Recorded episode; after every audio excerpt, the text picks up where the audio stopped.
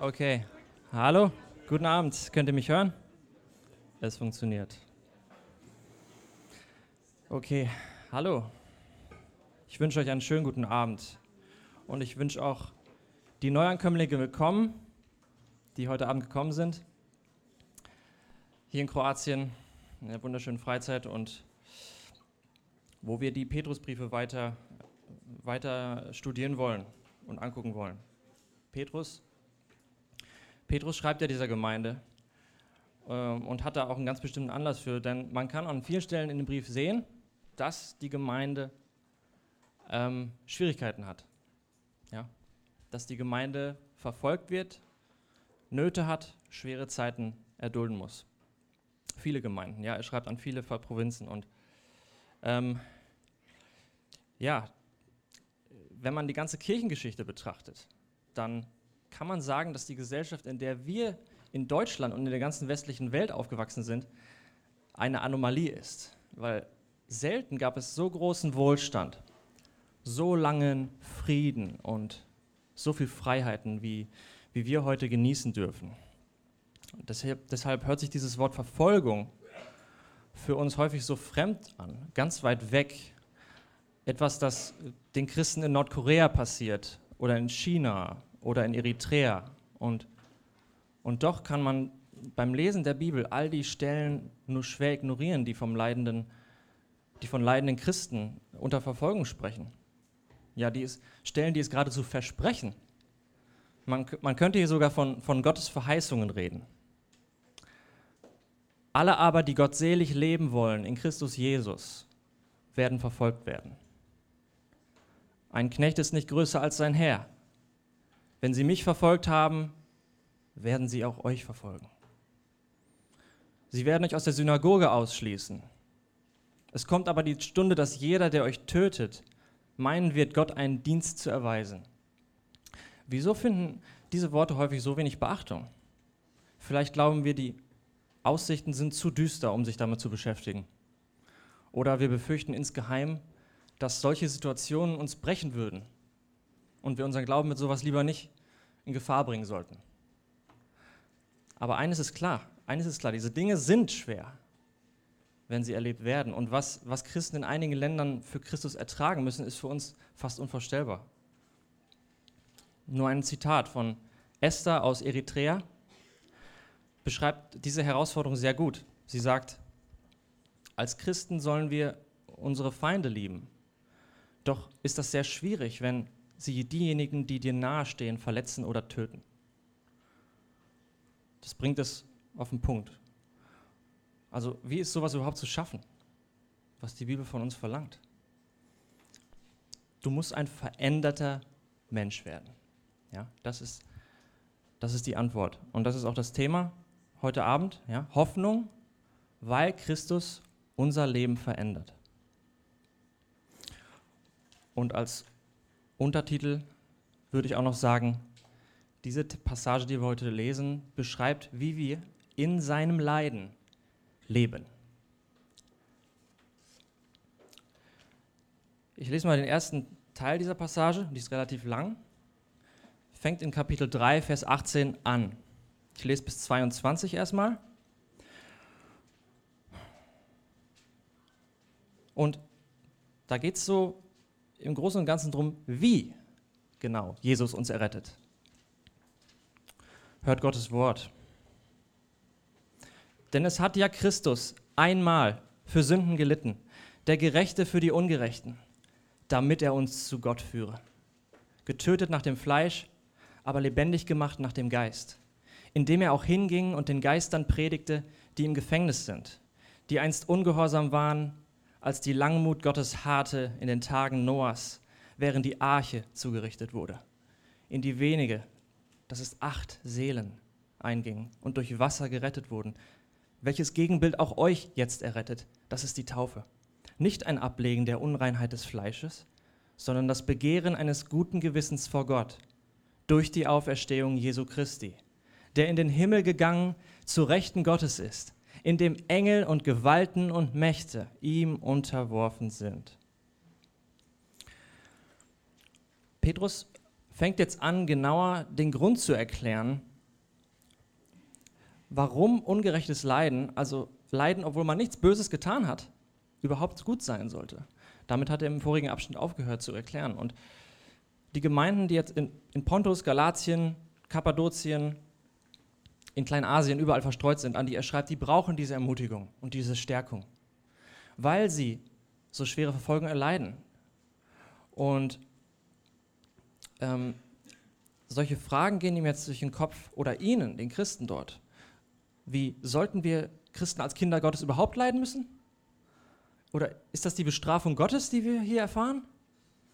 Wieso profitieren die Ungläubigen innerhalb dieser Gesellschaft? Ihnen geht es gut und wir werden unterdrückt, beschimpft, verfolgt, benachteiligt. Ja, solche Fragen auch, beschäftigen auch Petrus. Er denkt daran und er möchte ihnen begegnen darin. Und womit fängt er an hier? Er geht zurück zum zentralen Werk des Messias. Es heißt, auch Christus hat einmal gelitten für Sünden. Für Sünden meint hier nicht seine eigenen. Er hat für Gutes tun gelitten. Denn er war durch und durch gerecht. Jesus, in ihm war auch nicht nur ein Schatten einer Sünde auf seinem Gewissen. Es war vollkommen rein. Und die Sünden, die hier gemeint sind, sind unsere Sünden. Sünden, die gegen die Güte und Heiligkeit Gottes gingen, die nicht seinem Charakter entsprechen. Ja, Sünden trennen uns damit von seiner Liebe, weil wir uns lossprechen von ihm damit. Ja, wir, wir, wir, wir treiben einen Keil in die Gemeinschaft zwischen Gott und uns. Wegen den Dingen, die wir lieben, wegen den Dingen, die wir tun in unserem Leben. Und Petrus fängt an zu sagen hier, dass Christus für, für diese Sünden gelitten hat. Auch Christus hat gelitten. Was hat er denn gelitten? Denken wir darüber nach nochmal, über das Leiden von Christus. Denn Petrus ist es wichtig, das hier zu besprechen. Und mit Leiden meint er den, natürlich den Leidensweg Jesu am Kreuz, zum Kreuz hin. Der einem Leben folgte, das äh, durch und durch dem Gesetz Gottes entsprach, dem jüdischen Gesetz, und äh, indem er alles tat, was wohlgefällig war vor Gott. Und er machte sich damit auch viele Feinde in dieser Welt, in der wir leben. Und er, ihm, er, ihm wurde Ungerechtigkeit gezeigt im Verhalten gegenüber ihm, Undankbarkeit. Er musste Verachtung erdulden, mitunter von seiner eigenen Familie. Verachtung, Undankbarkeit, die ihm von Sündern entgegenschlug. Und er war der Autor der Schöpfung, der auf die Erde kam. Und er erfuhr so, ein, so eine Behandlung. Er erlebt es in Form von Hohn, Missgunst, Schlägen, Anspucken, Folter und schließlich dem Tod eines Sklaven und eines Kriminellen am römischen Kreuz. Aber es waren nicht nur diese körperlichen Qualen, da hört es nicht auf. Und es ist nicht gefordert, dass Jesus in seinem Leben das körperlich Schlimmste erleben musste, was ein Mensch jemals erlebt hatte. Denn obwohl zugegebenermaßen der Kreuzestod äußerst grausam war, erlebten ihn doch Tausende andere zu dieser Zeit. Ja, das römische Reich war voll von gekreuzigten Kriminellen, die an den Straßen aufges aufgestellt wurden und ähm, es war eine erschreckende Zahl und es war grausam. Aber was bei Jesus so einzigartig war, was bei keinem Menschen sonst der Fall war, war, dass er diese psychischen Qualen dazu noch erleiden musste. Und zwar war das die Qualen der Schuld und der Dunkelheit aller unserer Sünden, die dort auf ihn gelegt wurde. Das muss enorm gewesen sein für den Heiligen Gottes. Die Sünde fordert den Tod, so fordert es Gottes Gesetz. Doch niemals zuvor hatte Jesus das am eigenen Leib erfahren. Er war in der Ewigkeit, in Gottes Liebe, in der Liebe des Vaters geliebt und, und geschätzt und erhoben, gefeiert. In einer wunderbaren Gemeinschaft. Und jetzt war er dort am Kreuz und hat sie am eigenen Leib erfahren, die Konsequenzen der Sünde, unserer Sünde. Er war ihnen so direkt ausgesetzt gewesen wie noch nie. Ja, hier am Kreuz wurde der gerechte Zorn Gottes auf Sünde denn Gott ist heilig und er kann keine Sünde ansehen. Dort wurde sie abgeladen auf ihn, vollkommen ausgekippt auf, am Kreuz auf Jesus. Ein Zorn, der lange aufgespart wurde, wo Gott geduldig war mit Sündern, der jetzt hereinbrach auf einen Gerechten, der für Ungerechte starb. Ein Gerechter, der für Ungerechte starb. Was Petrus hier beschreibt, wird in der Theologie das stellvertretende Strafleiden genannt. Und das ist ein, schon immer ein, ein zentraler Bestandteil äh, von der christlichen Lehre gewesen. Und es ist ein wichtiger Bestandteil. Es ist eigentlich einer der Kernpunkte des Evangeliums. Und auch dieser Punkt war schon unter, unter heftiger Kritik und unter Angriffen in der Kirchengeschichte von Theologen, liberalen Theologen, die diesen Punkt angegriffen haben und meinten, das wäre ungerecht, das wäre nicht vereinbar mit dem Bild eines liebenden Gottes, der seinen Sohn opfert für andere. Aber doch ist es ganz klar in der Schrift. Ja? Es heißt, er hat die Sünden vieler getragen. Oder er wurde für uns zur Sünde gemacht. Er wurde einmal geopfert, um vieler Sünden zu tragen. Also die Schrift lehrt hier, dass Jesus in seinem Sterben eine Strafe annahm, die er stellvertretend akzeptierte, die eigentlich nicht ihm selbst gilt, sondern uns, wegen, wegen einer Schuld, die den Zorn Gottes verdient. Und er war der Einstand dafür, an der Stelle eines anderen, an der Stelle vieler anderer. Denn Gottes Heiligkeit und seine ewige Natur fordern, dass Sünde mit dem Tod bezahlt werden muss für die Ewigkeit, weil Gott ewig lebt, weil Gott ewig ist. Und eine Sünde gegen so einen Gott fordert eine, eine ewige Strafe. Alles andere wäre diesem Gott nicht würdig. Und dieser Forderung entsprach Jesus. Er war der Einzige, der dieser Forderung entsprechen konnte, als Opferlamm. Und er wurde ein einziges Mal dargebracht, um auf ewig Genüge zu tun für diesen Zorn, für diese Bestrafung. Er, er rief aus am Kreuz, denn sein Leiden war nicht ewig am Kreuz, was ich gerade gesagt habe. Es fordert ein ewiges Leiden, aber Jesus hat nicht ewig gelitten. Er hing am Kreuz und es war zeitlich begrenzt. Er rief aus an einem Punkt, es ist vollbracht. Das heißt, was heißt das genau? Das heißt, in diesem Moment als er seinen letzten, Atem, seinen letzten Atemzug hauchte, akzeptierte Gott dieses Opfer als genügend, womit der ewige Zorn Gottes auf Sünde vollkommen besänftigt war. Das volle Strafmaß war ertragen, er musste nichts mehr, es musste nichts mehr bezahlt werden.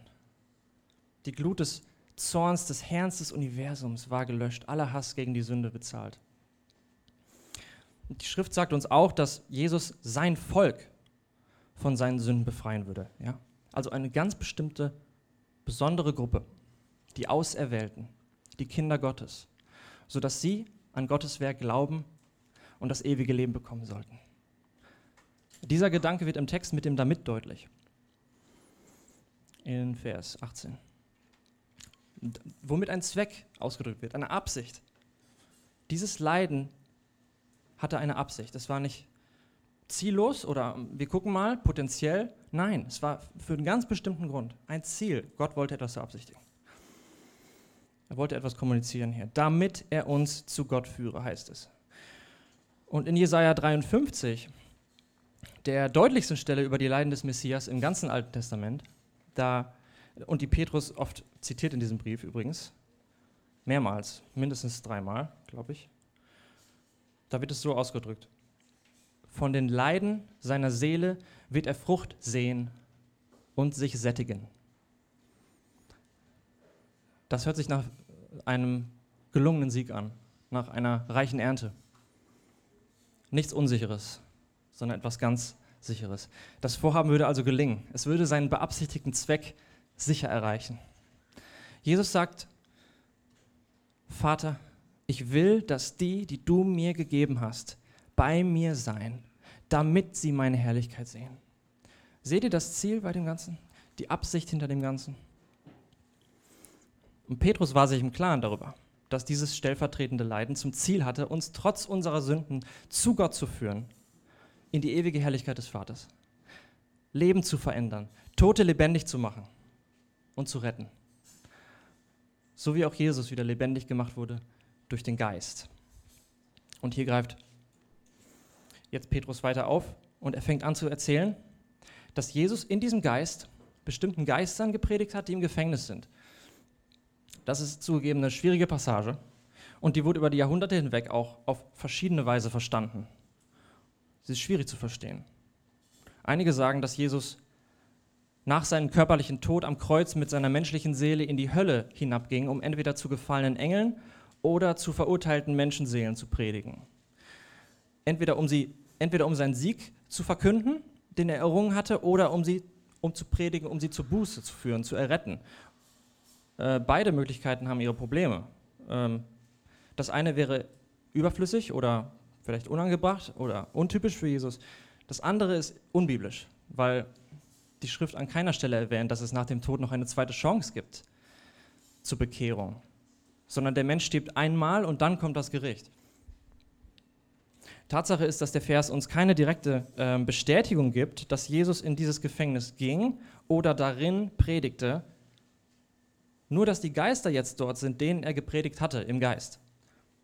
Ja, von der Grammatik her des äh, Satzes ähm, lässt es darauf schließen. Und so hält es eine dritte Sichtweise, dass hier ein Predigen von Jesus noch vor seiner Menschwerdung weit in der Vergangenheit gemeint ist, und zwar durch den Mund von Noah im Geist, als er die Arche baute und die Menschen vor dem kommenden Gericht, vor der Flut warnte.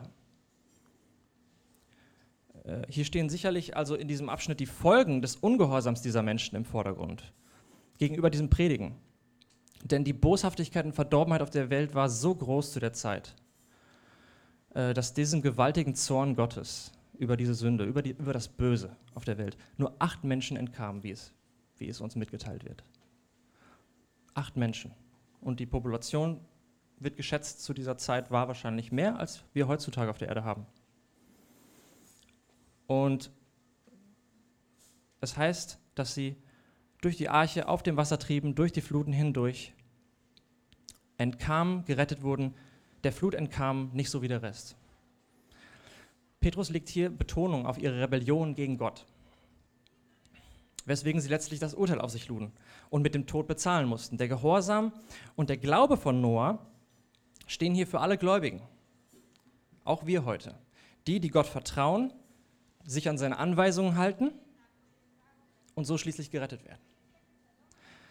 Es heißt, durch das Wasser hindurch, dass die Sünde und den Schmutz von der Erde spülte, nichts konnte bestehen. Das Wasser dieser Flut greift Petrus jetzt auf und, und nennt und bezieht das Ganze auf uns, auf die heutige Zeit, auf uns Christen und sagt, dass das symbolisch für das Wasser der Taufe ist, das uns jetzt errettet, heißt es. Das Wasser dient hier also als ein Symbol, sagt er. Es ist ein Gegenbild der Flut. Symbol heißt, es ist ein, ein sichtbarer Ausdruck von einer nicht sichtbaren Realität. Hm, also es steht hier, es ist ein Symbol für Reinigung. Reinigung wovon? Was, was für eine Reinigung ist hier gemeint? Und damit keine Missverständnisse aufkommen, betont er hier, dass es nicht die äußerliche Handlung an sich gemeint ist, welche vielleicht den Körper wäscht von außen und sauber macht, den Dreck abwischt, aber er sagt, es, er meint damit, es kann das Innere aber nicht waschen. Das Wasser kann ja das Innere vom Menschen nicht waschen. Genau wie Jesus sagt, ihr seid weiße Gräber, von, von außen seht ihr wunderbar aus, aber innen drin seid ihr ver, verfault und ver, ver, verdorben und vermodert. Also er geht hier auf diejenigen ein, die denken, dass die Taufe an sich etwas bewirkt, irgendwie die Wiedergeburt oder so. Nein, so ist es nicht. Aber was hier wichtig ist, ist ein gereinigtes Herz. Ein gereinigtes Herz vor Gott in der Buße. Das ist das, was zählt vor Gott. Und es ist also ein Bild der Wiedergeburt ein Bild des neuen Menschen, ein Ablegen des alten Menschen, was wiederum ein Resultat des Werkes von Christus und dem Heiligen Geist an uns ist. Und indem wir dieser Aufforderung von Gott folgen und uns auf den Glauben an unseren Herrn Jesus Christus taufen lassen, denn so sagt er es, geht hinaus in alle Welt und macht sie zu Jüngern und lasst, und lasst sie taufen auf den Namen des Herrn. Und in dieser Taufe bekennen wir uns öffentlich vor der menschlichen und vor der geistlichen Welt zu ihm und bezeugen, dass er wahr ist, dass er recht hat. Und damit bezeugen wir ein reines Gewissen, weil Äh, wenn wir also äh, dieses äh, Gewissen bezeugen in der Taufe, dann beziehen wir damit nämlich das Opfer von Christus auf uns, weil das ist, wofür die Taufe steht symbolisch. Und damit wird unser Gewissen rein. Wenn wir also in dieses, in dieses nasse Grab gelegt werden, ja, denn das ist es. Und das ist das Wasser, genau wie bei der Flut. Wenn wir also in dieses nasse Grab gelegt werden und kurz darauf wieder hochkommen, geschieht hier nichts anderes als eine, eine bildliche Darstellung des Werkes von Jesus. Sein Sterben und seine Auferstehung. Genau das passiert während der geistlichen Wiedergeburt in uns. Unser Leben wird beschnitten, das Alte wird abgelegt, das Neue wird aufgenommen. Und die Hoffnung auf dieses neue Leben, dieses ewige Leben, ist dir damit so sicher, wie Jesus dieses Werk vollbracht hat. Und er hat es vollbracht. Ist vorbei. Er hat es vollbracht. Und so sicher, wie er jetzt beim Thron des Vaters steht und für seine geliebten Freunde eintritt und für sie betet, damit auch nicht einer verloren geht von ihnen. Ist dir bewusst, dass, dass du diese Sicherheit allein wegen der Sicherheit von Jesu Werk hast? Alle anderen Vorsorgen und Sicherheiten, um dir selbst die Errettung zu sichern, sind am Ende wertlos, weil sie sich nicht ganz auf Jesus verlassen. Du kannst nicht ein bisschen besser vor Gott stehen, weil du öfter zum Gottesdienst gehst oder mehr in der Gemeinde mitarbeitest oder versuchst besser zu erscheinen, als du bist vor deinen Freunden. Das ist alles, das ist alles nutzlos, was deine Errettung angeht. Weil Gottes Anweisung ist allein die, glaube an Jesus Christus und lasse dich darauf taufen. Dann wirst du gerettet werden vor dem kommenden Zorn. Das ist seine Anweisung. Hast du diese Arche schon betreten? Wortspiel. Hältst du dich fest an Jesus Christus mit allem, was du bist? Wenn nicht, dann ist das heute die Aufforderung an dich. Lasse dich retten, flüchte dich zu diesem liebenden Retter. Er wartet mit offenen Armen. Und die Rettung kann jetzt geschehen für dich. Warte nicht länger. Weiter im Text lesen wir Verse 1 bis 6. Hier wird davon gesprochen, wovon genau Jesus uns errettet. Da nun Christus für uns im Fleisch gelitten hat, so wappnet auch ihr euch mit demselben Sinn. Denn wer im Fleisch gelitten hat, ruht von der Sünde um die im Fleisch noch übrige Zeit nicht mehr den Begierden der Menschen, sondern dem Willen Gottes zu leben. Denn die vergangene Zeit ist genug, den Willen der Nationen vollbracht zu haben, indem ihr wandeltet in Ausschweifungen, Begierden, Trunkenheit, Schwelgereien, Trinkgelagen und frevelhaften Götzendienereien. Wobei es sie befremdet, dass ihr nicht mehr mitlauft zu demselben Treiben der Ausschweifung und sie lästern euch, die dem Rechenschaft geben werden, der bereit ist, Lebende und Tote zu richten.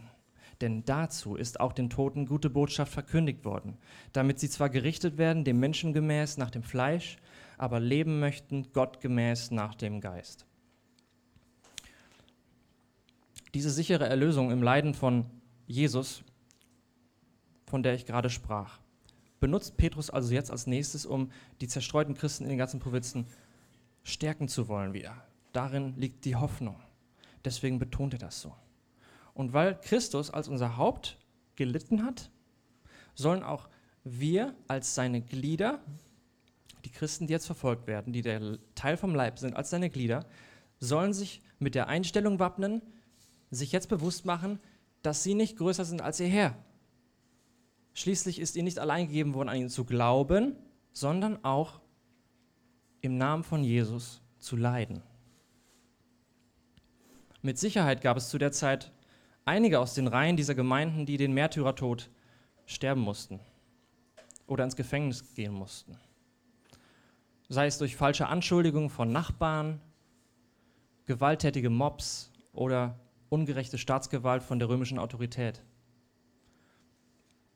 Und hierbei ruft er sie auf. Jesus ist für euch gestorben, einen ungerechten Tod. Jetzt sterbt auch für ihn als solche, die ungerecht leiden. Und noch vor dem körperlichen Leiden passierte doch genau das schon bei unserer Bekehrung. noch bevor wir überhaupt körperlich leiden müssen in diesem Leben, wenn Gott es will, sagt Petrus. Aber dieses Leiden, was, wovon hier gesprochen wird, wer im Fleisch gelitten hat, ruht von der Sünde. Das ist ja schon, das ist ja schon passiert bei der Bekehrung, denn Paulus sagt, wir sind doch der Sünde gestorben. Wie könnten wir noch in ihr leben? Oder wisst ihr nicht, dass alle, die, die wir auf Christus Jesus getauft sind, in seinen Tod getauft sind? So sind wir ja mit ihm begraben durch die Taufe in den Tod, auf das, wie Christus auferweckt ist von den Toten durch die Herrlichkeit des Vaters, so auch wir in neuem Leben wandeln können. Und jetzt heißt es, der ruht von der Sünde. Das heißt, in der Wiedergeburt wurden wir verändert zu neuen Menschen, die erstens in einer anderen Beziehung zur Sünde leben. Ja? Ruhen von der Sünde. Warum ist das so? Merke dir diese Wahrheit. Wenn du eins gemacht worden bist mit dem Leiden und Sterben von Jesus, dann ist das so, als wärst du selber am Kreuz gestorben. Mit Jesus. Du bist mitgekreuzigt worden. Und das heißt, deine Sünde hat aufgehört. Du kannst nicht länger dafür strafbar gemacht werden. Es ist so, als hättest du niemals gesündigt.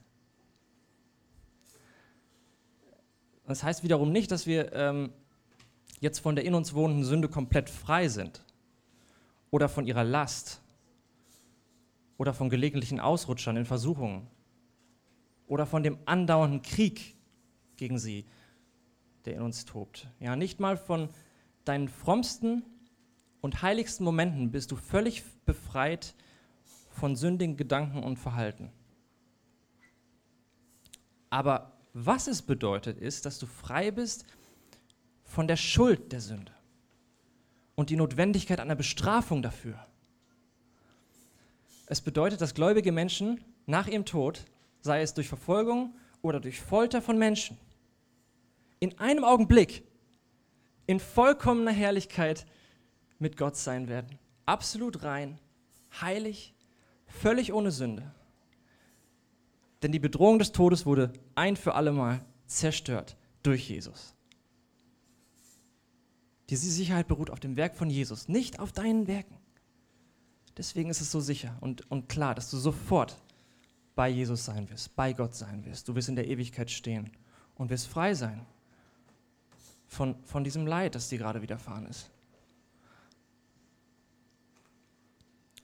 Ist das nicht das beste Argument überhaupt für angstleidende Geschwister, damit sie Leid und Verfolgung furchtlos gegenüberstehen können? Tatsächlich macht uns das zu den glücklichsten Menschen überhaupt. Weil ähm, wenn der einzige Grund, warum wir ausgelacht werden, geschlagen werden und getötet werden, der ist, dass wir Jesus als unseren Herrn haben, glücklich sind wir. Glücklich, glückselig sind wir.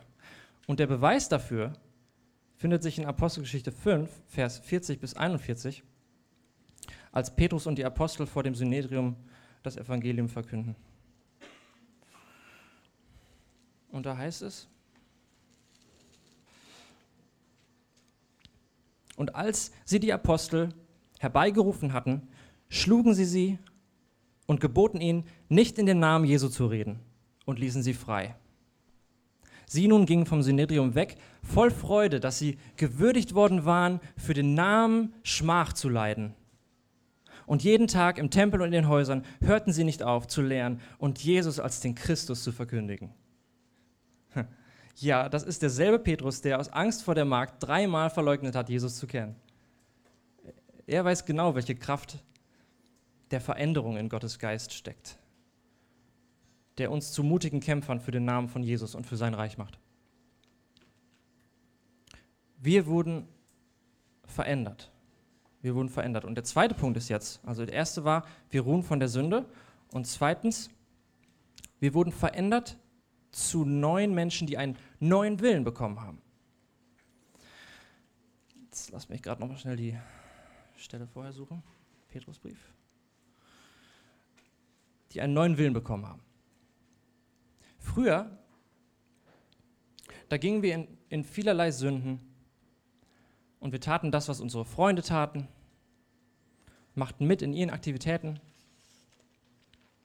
Es heißt, früher wandelten, früher wandeltet ihr in Ausschweifung, Begierden, Trunkenheit. Wir wandelten in vielen Sünden. Das heißt, wir hatten eine durchgehende, gleichbleibende und scheinbar erfüllte Beziehung mit unseren Sünden. Unser Wille war unter die Sünde versklavt, sagt die Schrift. Sie sagt auch, dass wir geistlich tot waren in unseren Begierden und Sünden. Wir, wir waren von Natur aus Kinder des Zorns. Wir richteten uns nach dem, was unser Umfeld, unsere Freunde taten, nach dem, was unsere Gedanken und unser Fleisch wollte. Auch ich tat das in meinem alten Leben. Das, was ich nach meiner Einschätzung für gut und richtig hielt. Und der Grund dafür war, dass mein Wille exakt entgegensetzt zu Gottes Wille ausgerichtet war. Ich dachte, das ist gut für mich. Ich dachte, das erfüllt mich und das macht Spaß. Und so soll mein Leben sein. Mir war egal, was andere sagen. Das ist mein Weg. Ja? Aber dabei habe ich nicht gewusst, und wir alle wissen das nicht, solange wir nicht das Wort Gottes haben, das unseren Geist erleuchtet, dass unser Wille eigentlich so nutzlos ist wie eine Taschenlampe, Taschenlampe ohne Batterien in der Nacht. Weil wir denken, wir wissen den Weg, wir denken, wir laufen den richtigen Weg und dabei sind wir total blind. Und wir sehen kein Hindernis vor uns. Wir sehen nicht, ob wir auf einen Abgrund zulaufen oder ob da ein Bär hinter der nächsten Ecke wartet. Und in dieser Sündennatur, die in uns, die in uns ist und in der wir lebten, strebten wir unaufhörlich nach den schändlichsten und unanständigsten Dingen. Und Petrus nennt hier einige, er sagt Ausschweifungen, Begierden, was, auch, was vor allem sexuelle Sünden meint, unter anderem, aber vor allem. Und das heißt einmal Sex vor der Ehe, Fremdgehen, Pornografie, homosexuelles Verhalten. Und dann nennt er auch andere Sachen wie Alkoholkonsum, Trunkenheit und Ausschweifung. Das heißt, sich in diesen Dingen völlig gehen lassen, es genießen, ja, es übertreiben. Das war das, was wir anbeteten, worin wir Erfüllung fanden. Die körperlichen und die sinnlichen Erfahrungen und Befriedigungen, die wir dabei verspüren, das war unser Götze. Das, kann, das wird so schnell zum Götzen. Und das führt uns in ein, in, eine, in ein Labyrinth der Abhängigkeiten und der Verführungen und der Begierden. Und er nennt es hier frevelhafte Götzendienereien. Ja, unser Zustand war wirklich so verloren und so hoffnungslos, dass es ein, ein mächtiges Eingreifen von Gott brauchte. Aus reiner Gnade und Barmherzigkeit.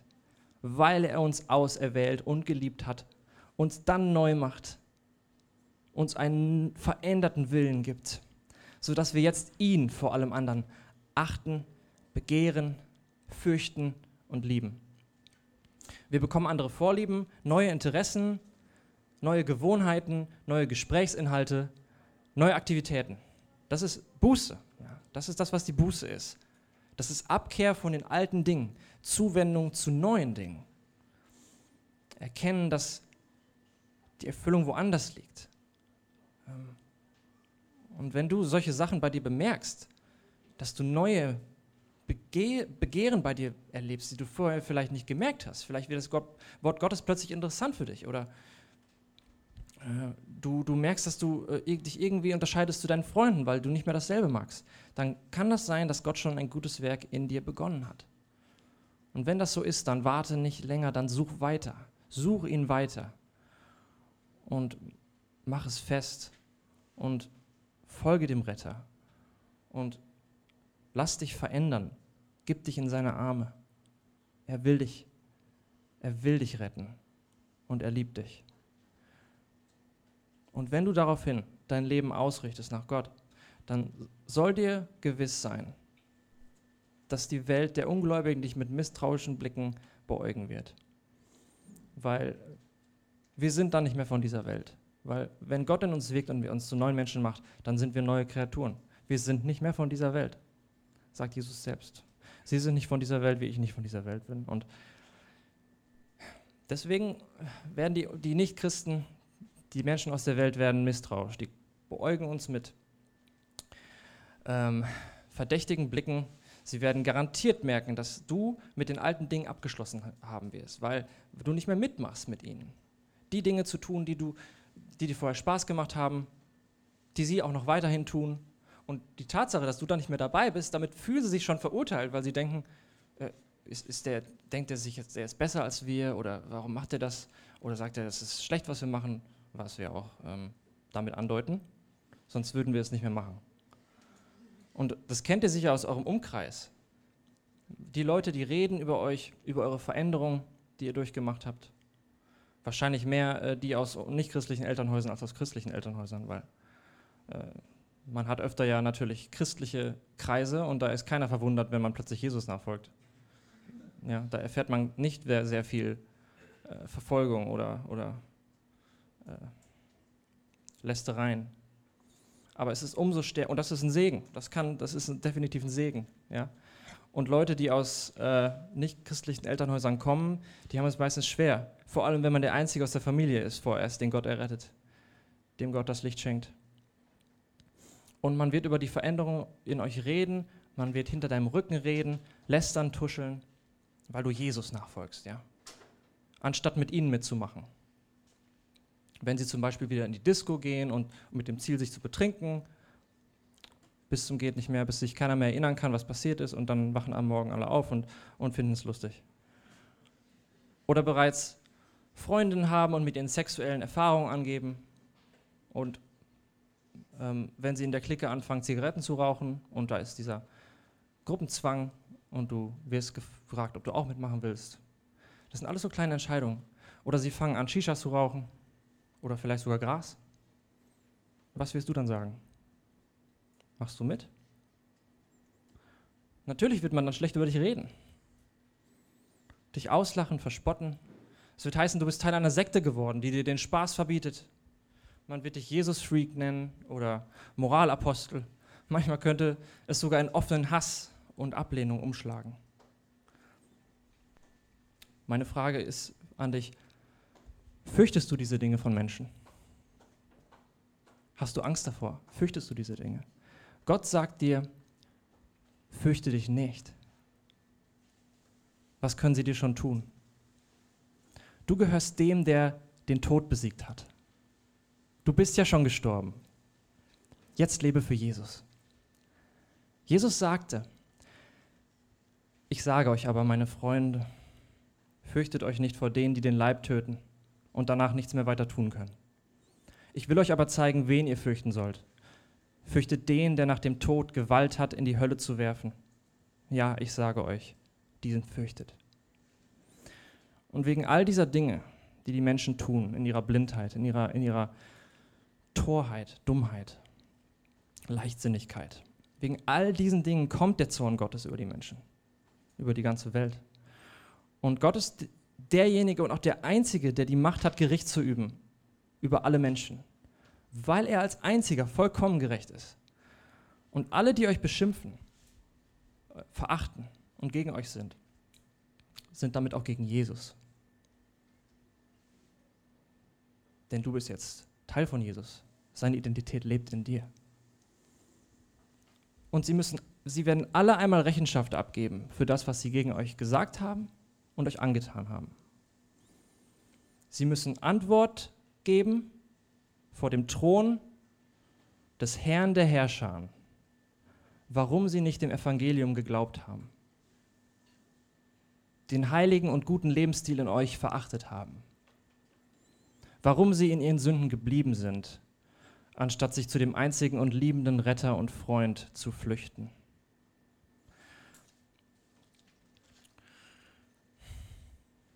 Und genau dieser Jesus wird auch Gerechtigkeit herrschen lassen. Denn, denn er ist zum Richter gesetzt worden von Gott. Er ist zum Richter gesetzt worden. Damit am Ende alle als Lügner und als Sünder entlarvt werden. Denn das sind wir. Ohne Ausnahme. Ohne Ausnahme. Und Gott der Einzige ist, der als gerecht dasteht. zusammen mit denjenigen, die in Jesus Gottes Gerechtigkeit tragen. Und so werden am letzten Tag alle Lebenden und Toten, die ungehorsam waren und sind, werden die gerechte Strafe bekommen, wie es heißt, nicht mehr mit Wasser, sondern im ewigen Feuer.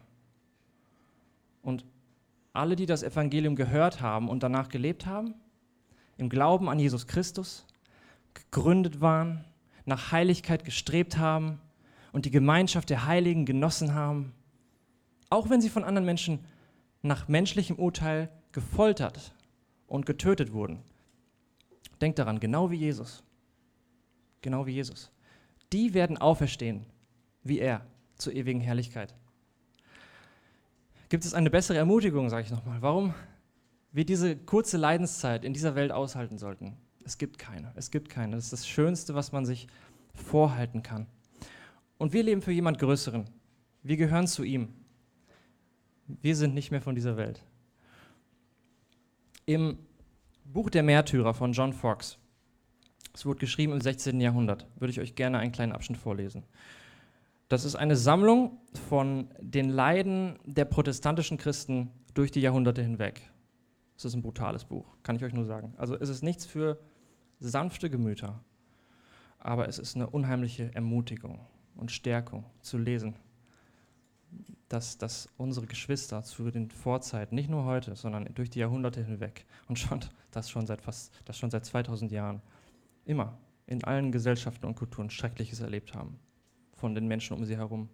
Schreckliches. Und darin wird der Vers bestätigt. Alle, die zu Jesus Christus stehen und gottselig leben wollen, werden verfolgt werden. Aber es ist gleichzeitig so ermutigend zu sehen, weil, wow, die Berichte und die Zeugnisse, die da drin stehen, die werden dir eine Gänsehaut geben. Und ich möchte euch den Bericht von zwei jungen Männern vorlesen, die während der Reformation in Schottland unter König Heinrich VIII. gelitten haben. Und das hier ist ihr Zeugnis. Ein Jahr nach dem Märtyrertod der gerade erwähnten Personen ließ man im Jahr 1539 zwei weitere festnehmen, die unter dem Verdacht standen, ihr Lernen zu ver verbreiten, nämlich Jerome Russell und Alexander Kennedy, Jugendliche von etwa 18 Jahren. Nachdem diese zwei Personen einige Zeit im Gefängnis verbracht hatten, wurden sie vor den Erzbischof geführt und dort vernommen wobei Russell, der ein sehr gescheiter Mann war, vernünftig mit seinen Anklägern argumentierte, während diese aber nur verächtliche Worte für ihn übrig hatten.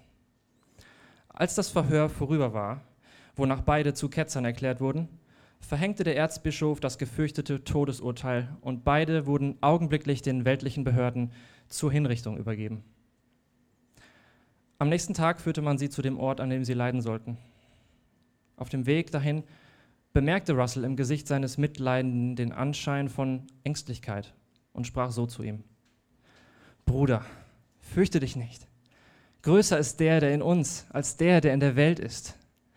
Das Leid, das wir hier nun spüren werden, ist kurz und wird nur leicht sein. Doch unsere Freude und unser Trost werden niemals ein Ende haben. Lass uns also danach streben, in die Freude unseres Herrn und Retters einzugehen, über denselben geraden Weg, den er schon vor uns genommen hat. Der Tod kann uns nichts anhaben, denn er ist schon zerstört durch denjenigen, wegen dem wir jetzt leiden werden. Als sie an dem schicksalshaften Ort ankamen, knieten sich beide hin und beteten für eine Weile, woraufhin sie an den Pfahl gefesselt und über brennenden Holzscheiten ihre Seelen fröhlich in die Hände dessen übergaben, der sie ihnen gegeben hatte, voller Hoffnung auf eine ewige Belohnung in den himmlischen Wohnungen beeindruckend. Wozu uns Christus mit seinem Geist befähigen kann. Aus diesem Zeugnis aus der Geschichte können wir so viel Kraft ziehen von unseren Geschwistern, die vor uns gelitten haben, die dieselbe Identität haben wie wir in Christus Jesus, der wirklich Retter ist, der uns diese Herrlichkeit vor Augen malt, selbst in den schlimmsten Situationen. Und er ist deshalb für alle gestorben, heißt es, damit die, welche leben, nicht mehr sich selbst leben, sondern für den, der für sie ihr Leben gelassen hat. Alles vermag ich in dem, der mich kräftigt. Und zur letzten Stelle kommt, Vers 7 bis 11, da heißt es jetzt, wofür uns genau Jesus gerettet hat. Wofür? Es heißt, es ist aber nahe gekommen das Ende aller Dinge. Seid nun besonnen und seid nüchtern zum Gebet. Vor allem habt untereinander eine inbrünstige Liebe, denn die Liebe bedeckt eine Menge von Sünden. Seid gastfrei gegeneinander, ohne Murren. Je nachdem jeder eine Gnadengabe empfangen hat, dient einander, damit als gute Verwalter der mannigfaltigen Gnade Gottes. Wenn jemand redet, so rede er als Aussprüche Gottes. Wenn jemand dient, so sei es aus der Kraft, die Gott darreicht, damit in allem Gott verherrlicht werde durch Jesus Christus, dem die Herrlichkeit ist und die Macht von Ewigkeit zu Ewigkeit. Amen. Also zuletzt zeigt uns Petrus hier in diesem letzten Abschnitt, wofür wir durch Christus gerettet wurden und äh, von ihm verändert wurden. Wir lassen ein Leben hinter uns, das geprägt war von Selbstliebe, von Verherrlichung der eigenen Begierden, und von einer Blindheit und Trunkenheit gegenüber den Dingen Gottes geprägt war. Und durch Gottes Gnade allein wurden wir jetzt befähigt, uns für ein Leben zu entscheiden, das genau das Gegenteil bemüht ist. Und gerade weil die Zeit knapp ist, die Zeit ist knapp, sagt er, das Ende aller Dinge ist gekommen und wir nicht wissen, wann Jesus zurückkommt, deswegen folgt jetzt der Aufruf, wach und aufmerksam zu sein. In einer Zeit, wenn viele Versuchungen und Prüfungen kommen werden. Wir wissen aber, dass es bald sein wird. Petrus sagte auch damals schon, das Ende aller Dinge ist nahe gekommen. Als Christen gebührt es uns immer eine, eine gebührende Naherwartung zu haben. Auch wenn es jetzt schon 2000 Jahre war, nachdem Christus das, äh, Petrus das gesagt hat, ähm, ist das kein Grund, entmutigt zu werden, weil im Vergleich zur Ewigkeit ist es bald. Es ist wirklich bald. Und die Gnade von Gott ist immens, dass er so lange Zeit noch wartet. Und würden wir wirklich mit derselben Trägheit und Gelassenheit unseren Tag verbringen, mit der wir es jetzt tun, wenn wir wüssten, dass Jesus jetzt gleich kommt? Wenn wir, oder, oder wenn wir wüssten, oder wenn du wüsstest, dass du morgen stirbst, dass du morgen sterben würdest? Wie würde das dein Leben, dein, dein Tages, Inhalt, deine Gestaltung des Tages verändern. Würdest du nicht die restliche Zeit so gut es geht nutzen wollen? Und hierzu ruft er, ruft er uns jetzt auf, in dieser neuen Aufmerksamkeit und Wachheit sollen wir nun die Gemeinde erbauen in Liebe. Nur ein klarer und nüchterner Geist bemerkt die Gefahren rundherum. Er weiß, was gerade nötig ist. Die Zeit, heißt es, soll immer zum Gebet benutzt werden. Wann immer nötig, wann immer möglich, um füreinander zu bitten, füreinander einzustehen, so wie Jesus für uns einsteht. Und ähm, hier sehen wir auch in der Beschreibung eine Bewegung von diesen äußerlichen Pflichten, Gebet und Wachsamsein, äh, zu den inneren Pflichten. Das heißt, Merkmale, die auch äh, die vor allem veränderte Menschen bezeichnen, weil diese Dinge sind schon weit schwerer einzuhalten, als einfach nur äußerlich vorzutäuschen, wenn du nicht wirklich verändert bist denn sie zeigen, wo dein Herz steht. Eine inbrünstige Liebe zueinander haben. Ja. Die Liebe heißt es, vermutet nichts Böses. Seid ihr gnädig zum anderen, wenn ihr miteinander redet? Allein schon? Weil wir sollten immer das Beste annehmen. Nichts Böses vermuten, wenn es keinen klaren Anlass dafür gibt. Und die Liebe sucht auch nicht das ihre. Wenn wir Gäste aufnehmen, dann sollen wir zuvorkommend sein, nicht geizig mit dem, was wir haben. Und wir sollen sie sich wohlfühlen lassen und keine Sachen unternehmen, um sie, um sie vor den Kopf zu stoßen oder sie irgendwie ungemütlich äh, zu behandeln. Und all diese Hinweise, all diese, all diese Befehle sind dafür da, um Gemeinschaft aufzubauen, anstatt sie niederzureißen. Und dazu hat uns Gott, äh, Gott letztendlich berufen. Ein Leib zu sein in Christus und ihn darzustellen, untereinander. Das ist der Grund, warum wir verändert wurden. Und der Geist hat uns dazu verschiedene Gaben ausgeteilt. Jeder hier hat verschiedene bekommen. Jemand die eine, der nächste eine andere, um sie für andere einzusetzen. Das ist der primäre Zweck davon. Anderen zu dienen. Und mit den Talenten, die wir bekommen haben, sollen wir letztendlich auf ihn zeigen, auf, auf ihn verweisen. wenn wir eine Andacht geben, einen Morgenimpuls, Input, es soll das Wort Gottes sein. Keine menschliche Weisheit, keine Philosophien, das Wort Gottes. Und wenn wir dienen, nicht aus eigener Kraft und eigenen Bemühungen, oh, ich muss das jetzt schaffen, ich muss fleißig sein, sondern ganz aus Gott heraus. Und das heißt, durch Gebet vorbereitet im Geist. Um es aus der Kraft Gottes zu machen. Und das können nur veränderte Menschen tun. Das können nur die, die in Christus neu gemacht wurden. Und als diese veränderten Menschen soll unser Verhalten in der Gemeinde Gottes und in der Welt durch und durch dieser neu geschaffenen Identität entsprechen, die in uns gelegt wurde. Und das ist Christus in uns, die Hoffnung auf Herrlichkeit. Und diese Veränderung ist nötig. Und diese Veränderung kommt durch Buße. Durch Buße am Kreuz von Jesus.